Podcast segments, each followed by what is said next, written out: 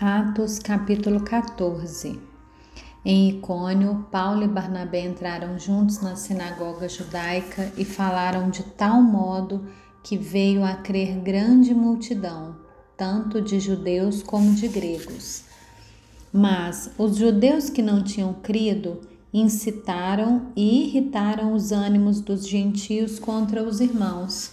Entretanto, Paulo e Barnabé ficaram bastante tempo em Icônio, falando ousadamente no Senhor, o qual confirmava a palavra da sua graça, concedendo que por mão deles se fizessem sinais e prodígios. Mas o povo da cidade se dividiu. Uns eram pelos judeus, outros pelos apóstolos. Então surgiu um movimento entre os gentios e os judeus com o apoio das suas autoridades para os maltratar e apedrejar. Quando Paulo e Barnabé souberam disso, fugiram para Listra e Derbe, cidades da Licaônia, e para as regiões vizinhas, onde anunciaram o Evangelho. Em Listra costumava estar sentado certo homem aleijado paralítico desde o seu nascimento e que nunca tinha conseguido andar. Este homem ouviu Paulo falar. Quando Paulo fixou nele os olhos e viu que ele tinha fé para ser curado, disse a ele em voz alta: Levante-se direito sobre os pés. O homem saltou e começou a andar. Quando as multidões viram o que Paulo tinha feito, gritaram em língua licaônica: Os deuses em forma de homens desceram até nós. A Barnabé chamavam Júpiter e a Paulo Mercúrio, porque este era o principal portador da palavra. O sacerdote de Júpiter, cujo templo estava em frente da cidade, trazendo touros e grinaldas para juntos dos portões da cidade, queria oferecer um sacrifício juntamente com a multidão. Porém, ouvindo isso, os apóstolos Barnabé e Paulo, rasgando as suas roupas, saltaram para o meio da multidão, gritando: Senhores, por que estão fazendo isso?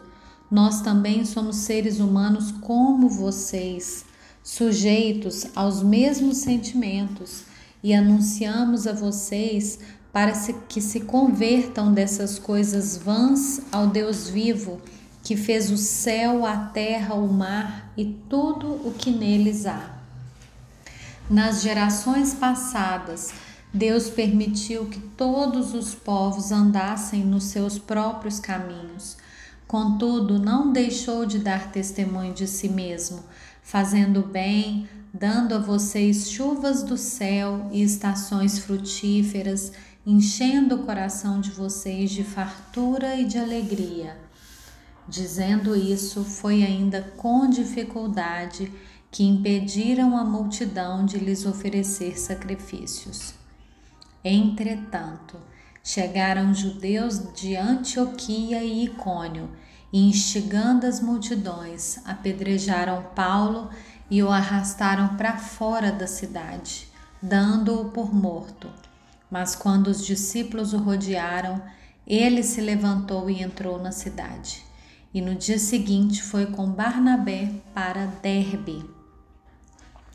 E tendo anunciado o evangelho naquela cidade e feitos muitos discípulos, Paulo e Barnabé voltaram para Listra, Icônio e Antioquia, fortalecendo o ânimo dos discípulos, exortando-os a permanecerem firmes na fé e mostrando que através de muitas tribulações nos importa entrar no reino de Deus. E promovendo-lhes em cada igreja a eleição de presbíteros, depois de orar com Jesus, jejuns, os encomendaram ao Senhor em quem haviam crido. Atravessando a Pisídia, Paulo e Barnabé se dirigiram a Panfilha e, tendo anunciado a palavra em Perge, foram para Atália e dali navegaram para Antioquia, onde tinham sido recomendados à graça de Deus para a obra que agora tinham terminado. Quando chegaram a Antioquia, reuniram a igreja e relataram tudo o que Deus havia feito com eles e como tinha aberto aos gentios a porta da fé, e permaneceram muito tempo com os discípulos.